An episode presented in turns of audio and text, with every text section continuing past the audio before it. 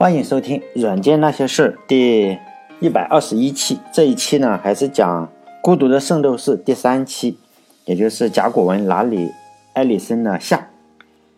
在讲正式的故事之前呢，我先讲一些，就是我们《史记》，就是我们都知道司马迁老先生的《史记》里是有一篇《项羽本纪》嘛。如果以前听过我电台的，呃，听过我电台时间比较长的一些听众呢，可能会知道。我非常推崇《史记》这本书，为什么呢？因为我只看过这一本书，就是《史记》，所以呢，我没有办法推崇其他的嘛，所以我经常推崇这本书。如果我们的一生中只能看一本历史书的话，就看《史记》，因为其他的历史书说实在的都是拍皇上的马屁，只有《史记》这本书呢，呃，这本书的出发点并不是拍马屁，就是说记录自己的一个看法。像同期就是比他晚一点的这个《汉书》，就是板固和板超这两个兄弟写的，就是文采肯定是没得说。但是呢，这本书的是国家拨款写的，就公款写书，目的呢就是说，就是说干什么？就是说夸耀我这个汉朝太牛逼了嘛。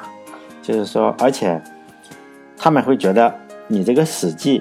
竟然把这个刘邦的传记啊，就是本纪写的跟秦始皇呀和项羽都放在一起，就是说不成体统，就是说拍马屁嘛。因为他也知道给汉武帝拍马屁，拍他的爷爷，拍他的爸爸，就觉得不应该跟秦始皇、项羽放在一起，显然这个皇上肯定非常爽嘛。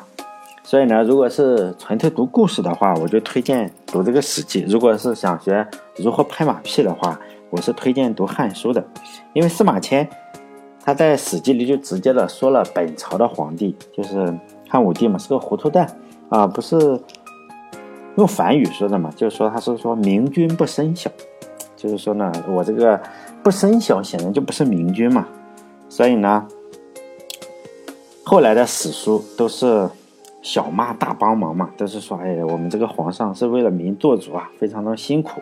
所以呢，鲁迅对这个《史记》的评价就是说，史家之绝唱嘛，真的是绝唱。因为司马迁之后就都是马屁精了，其其实没有像他那么说真话的。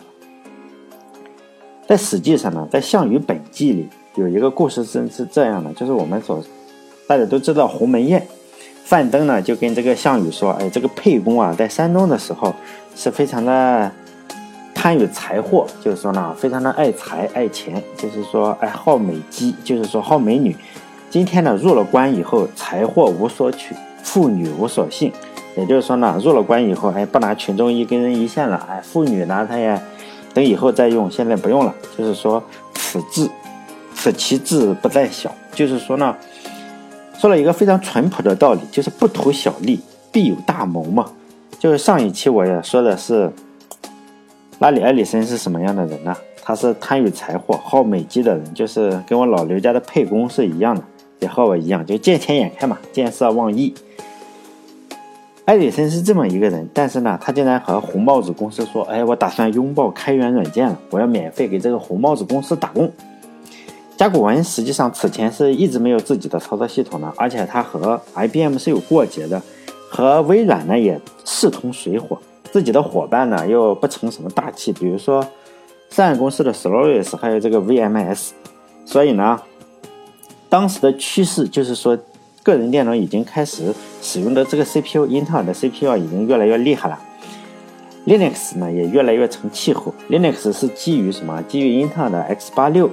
叉八六这个芯片免费出的一款操作系统，源代码是公开的，而且它的用法呀是和这个 Unix 几乎是一模一样，差别就是说 Unix 你要找它的授权的话，很可能要卖个几千美金、几万美金，Linux 是免费，所以呢，只要稍微有点智商或者是钱不是那么多的人，肯定会选 Linux 而不是 Unix，因此呢，Linux 一下子也就慢慢的普及了。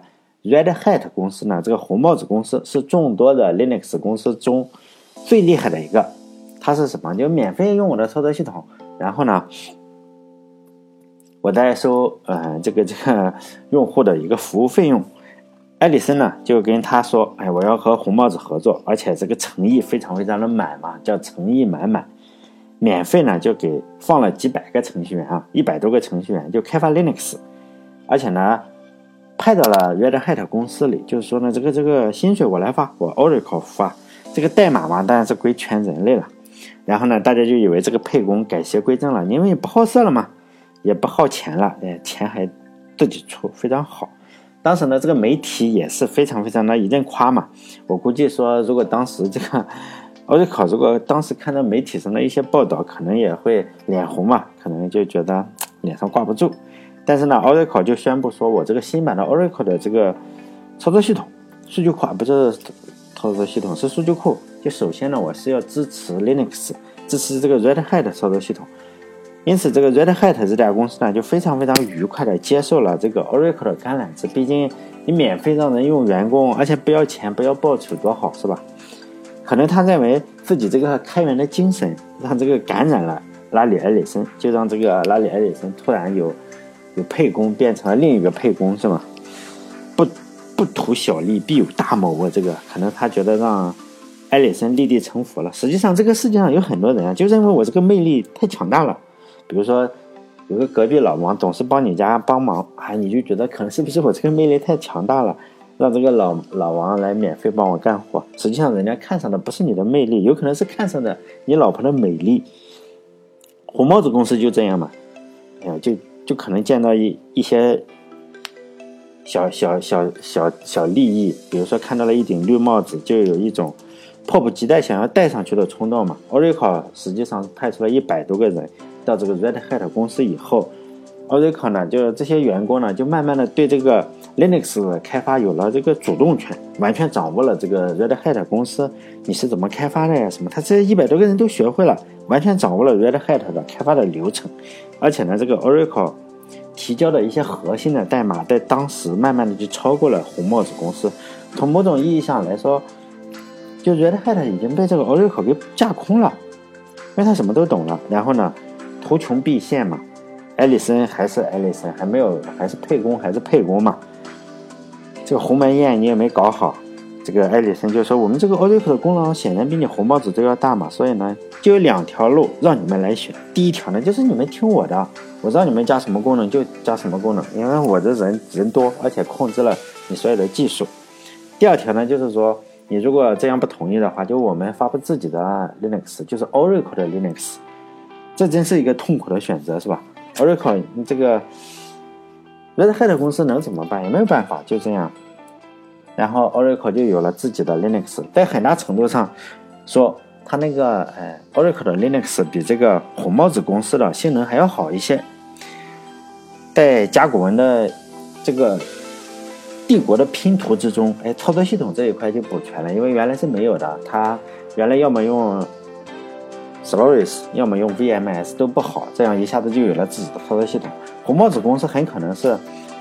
以前的时候，红帽子 Red Hat 你直接可以从它网上去下载的，这个源代码都是公开的。现在不是了，现在它开了一个叫 Fedora 一个，还有一个就是 Red Hat。Red Hat 这个源代码有很多不公开，我觉得也是受了这次伤之后，哎呀，这个红帽子公司也实在是忍不下这次口气，但是也没办法，是吧？咱们接着说这个 Oracle，Oracle 在拥有了自己的应用软件以后。然后又有拥有了自己的操作系统，它当然还缺少一个东西，就是缺少自己的硬件。这样的话，因为你只有一个从硬件到操作系统再到应用软件都有的公司，才不会受制于人。接下来呢，Oracle 就开始在硬件领域找自己的一些猎物嘛。然后呢，就有一家叫商业公司的硬件公司出现了。实际上，商业公司也不能说是硬件公司，它什么都有。商业公司是什么样的公司呢？以前我多次提到过这家公司，因为这家公司实在太出名了。就简单的来说，它是属于手里有牌，就是手里的牌有王有炸，但是呢，最后还没有跑了的这种公司。这个公司呢，在硬件上呢，它有硬件的，它没有搞定 IBM、戴尔这些东西，它都没有搞定这些公司。然后呢，它自己有操作系统，有 Solaris 操作系统，但是呢，Solaris 操作系统首先也没搞赢微软的，也没有搞赢 Linux。手里呢，它还有一个大家现在都知道的，放在任何一家公司的话，其他的公司啊，包括放在微软也好，放在 IBM 也好，还是放在 Oracle 也好，都会玩的风生水起的编程语言就 Java，非常非常厉害的一个语言。但是呢他还是玩死了。就有这么多的好牌，上市公司的那些人呢，就活生生的还是把自己玩死了。所以我就觉得上市公司这个整个的创始人也好，还是管理团队也好，水平实在是不高。Oracle 最后就花了七十四还是七十七十多美金，然后七十多亿啊美金，就把这样一个曾经非常非常辉煌的公司给买了下来。但这点钱啊，就是说七十多亿对我们来说，可能一辈子都赚不到这些钱，几乎肯定是一辈子赚不到这些钱。但对一个上市公司来说，只是它最高市值的百分之三。也就是说，曾经一百块钱，现在你三块钱就买回来，而且大部分都是好东西。上市公司因为是硅谷最著名的公司之一，在各行各业都有非常非常广泛的影响力。Oracle 呢，这样拥有了上市公司以后，就借助上市公司的这个硬件的实力，在两千零九年就推出了一个数据库的一体机啊，就是一体机，就是所有的都是他自己的。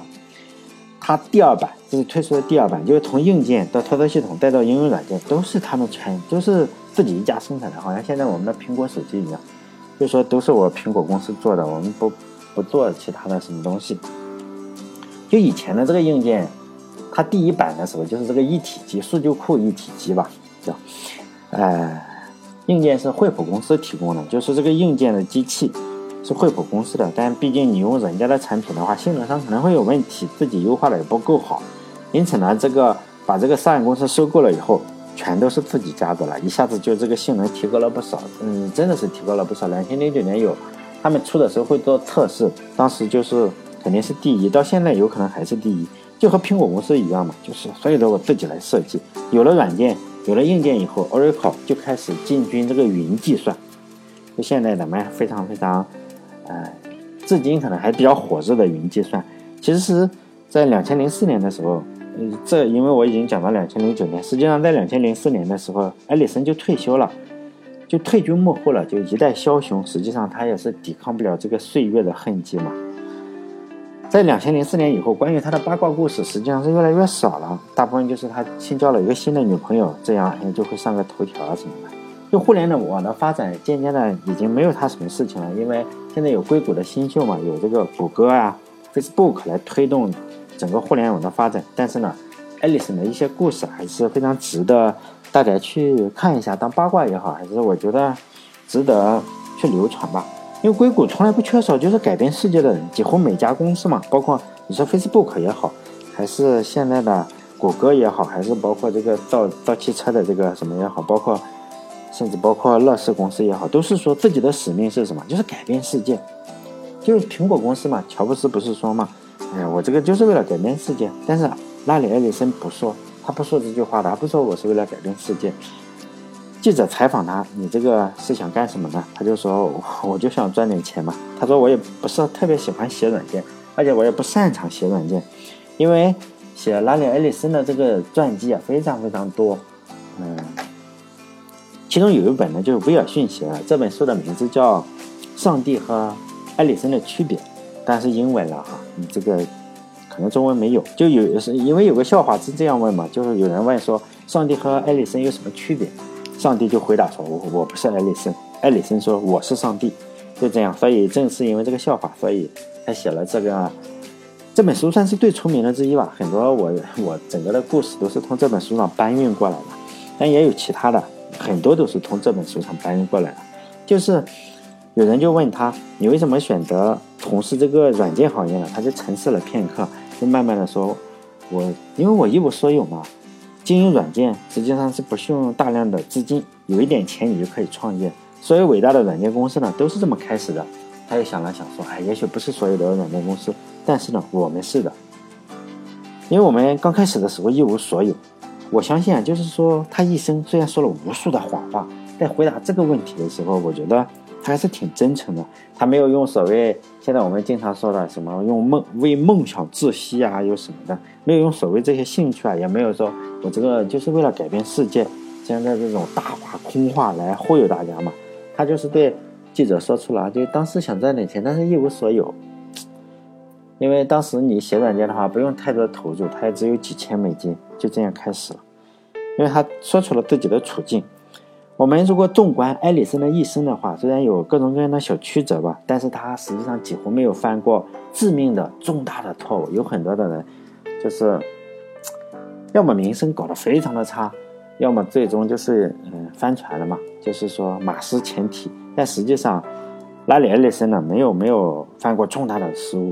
在一九九零年的时候，可能就是那一年比较严重，因为那一年公司的市值一下子损失了百分之八十二，就一年啊，一年就损失了百分之八十二，公司也就到了破产的一个边缘。但是呢，因为他有非常强大的内心吧，还有强大的执行力，因此呢，又把活生生的又把这个公司从破产的边缘给拉了回来。当时股东嘛，纷纷的和他去打官司，包括像现在咱们中国有一家公司嘛。叫乐视，你看看，大家也是供应商什么欠钱，但是他没有那么惨，但是呢，还是股东要跟他去打官司。乐视的话就停个牌，然后拍拍屁股走人了，他没有办法呀。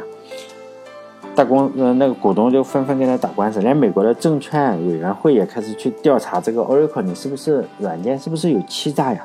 因为他的好朋友苹果公司的乔布斯啊，就开玩笑说，甲骨文最好把这个客服的，就是电话修改一下，让它自动应答的，就是说。比如说你是按英语，请按一；控告埃里森，请按二；控告甲骨文，请按三。因为当时各种打官司，艾里森呢，当时就是非常的焦头烂额，而且他确实我前面所说的没有办法像我们的贾跃亭贾老板一样啊，拍拍屁股走人，因为他就在美国，他也不能跑到中国来，是吗？因此呢，也只好自己一个人去死扛这个事情。等到。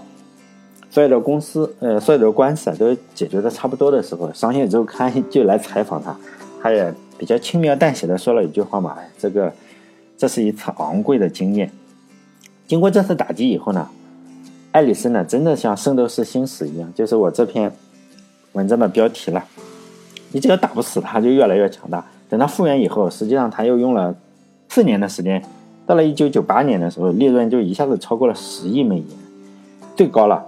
到九十年代末的时候，他实际上已经是美国的第四大富豪，或者按照他的算法是第一大富豪。不知道他有自己的一套算法，他说他比比尔盖茨富，但是呢，人家那个福布斯排行榜还是把他排到了第四，然后他就开始去质疑人家你这个是不是算的不准？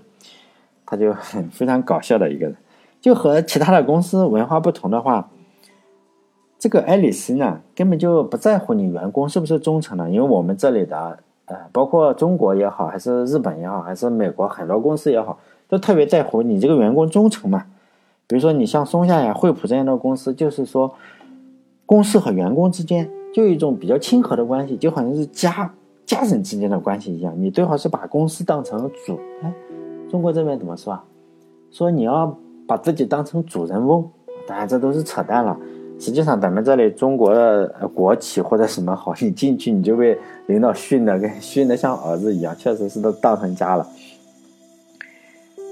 但是 Oracle 不在乎这个，就是说我我好了你就来嘛，我不好你就走。现在的 IT 新贵也类似这样，谷歌呀、Facebook 也经常是说，哎，我这个公司多么好，有各种的早餐、午餐、晚餐，还有还可以牵你的狗来上班，就和。员工有一种天成的这种亲密的关系，这个 Oracle 不存在，因此呢，艾艾里森不搞这些东西来维持公司嘛。当公司有困难的时候，这个 Oracle 的员工就纷纷的跳槽嘛，就不不干了，然后跑路。艾里森也不在乎。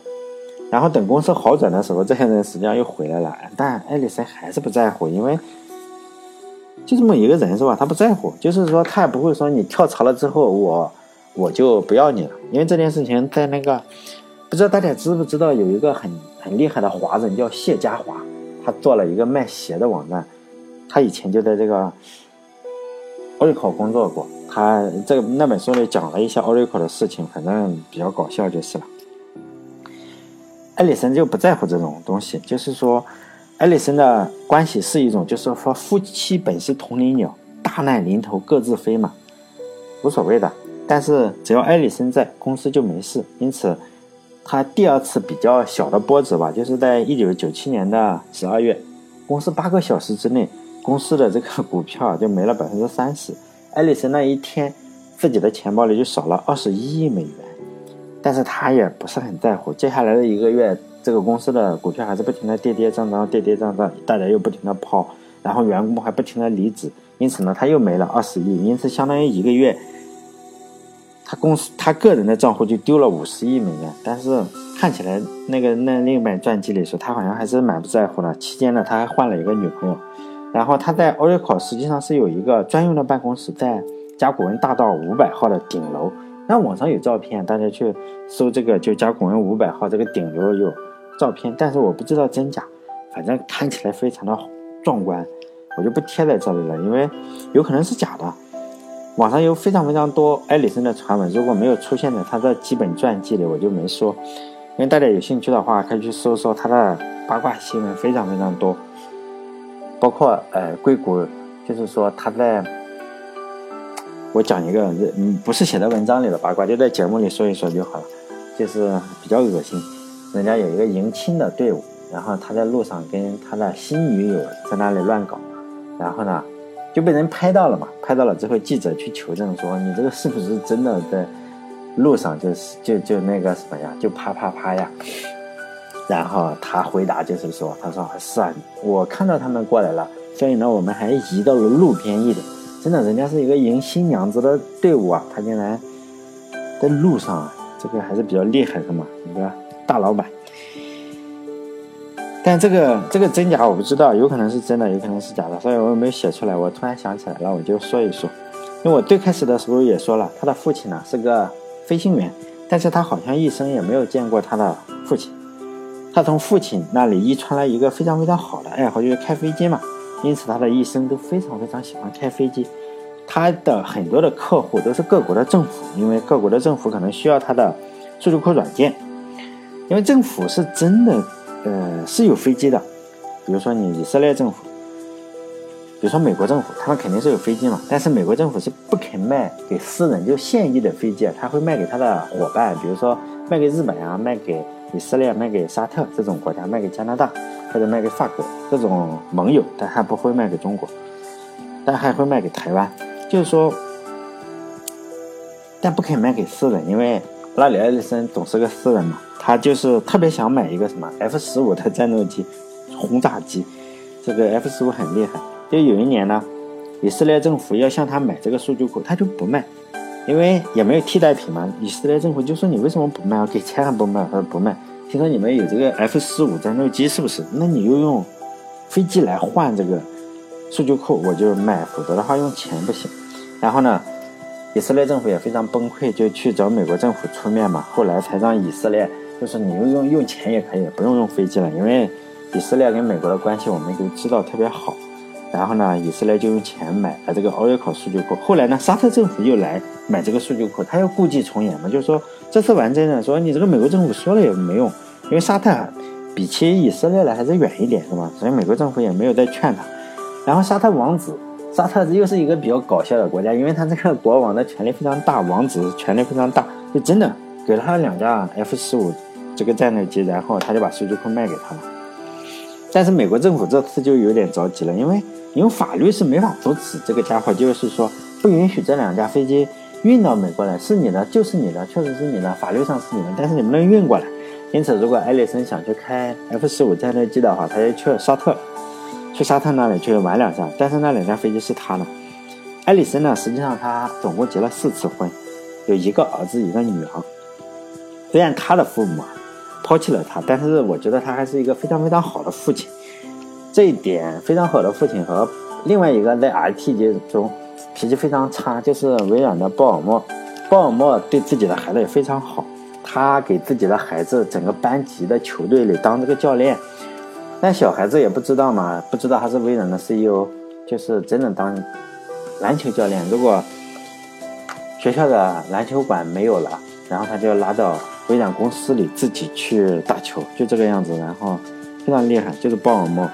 这个埃里森呢，也是一个这种人嘛，非常好的父亲，非常负责，可以说是一个打一百分的好父亲。他的儿子呢，也遗传了他爷爷吧，也遗传了他，也非常喜欢开飞机。